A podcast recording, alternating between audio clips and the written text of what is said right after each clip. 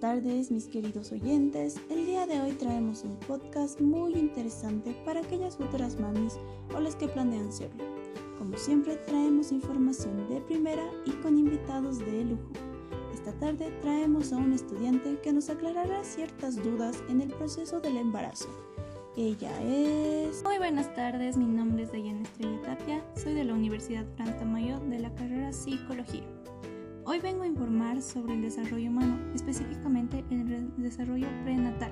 Como bien sabemos, una señal clara de un embarazo es la falta de periodo menstrual, pero ojo con esto, no es la prueba más fiable, porque como bien sabemos, existen casos que, en los que las mujeres se guían en un periodo menstrual y a la mera hora resultaron embarazadas. Vamos a hablar de los primeros 11 signos y síntomas de un embarazo. Como primer síntoma podemos apreciar uno de los cambios físicos que es el crecimiento de las mamas. Esto sucede debido a las hormonas femeninas, estrógenos y progesterona. Esto sirve como una preparación para la leche materna. Ahora viene el cansancio. Es muy evidente que las mujeres que están en etapa de gestación tienen mucho sueño y cansancio. Esto se debe a que el corazón de la mujer late más rápido y con mucha más fuerza para adicionar sangre y nutrientes para el feto. La producción acentuada de hormonas requiere más esfuerzo. La progesterona deprime el sistema nervioso central y causa sueño. Los antojitos. ¿Cuántas mujeres no han sentido esos antojos a las 3 de la mañana y le mandan de paso al marido a conseguir cómo ha de lugar ese antojo? Sí, porque si no el bebé sale con la cara de lo que la mami se antojó. Esto se debe a que los cambios hormonales alertan las preferencias alimenticias, en especial en el primer trimestre. Uy, las náuseas. Como bien sabemos, eh, cuando una mujer está embarazada le dan, le dan náuseas cierto tipo de olores, porque en el embarazo se afina el sentido del olfato. Entonces se le hace más perceptible aquellos olores, como ser el café, los lácteos, las carnes o algunos perfumes, etc. Micción frecuente. Esto se debe a que el útero se agranda, y como hay algo nuevo en tu vientre, se te hace muy difícil retener el pipí.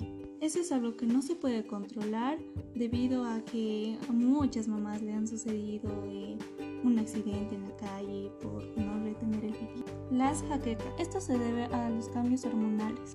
Esto hace que nos duela la cabeza porque hay mucha circulación sanguínea.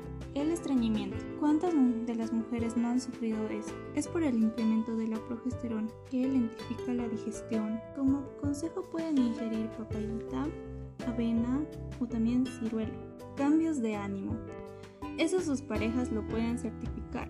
Esto se debe al incremento de hormonas al comienzo del, del, embarazo.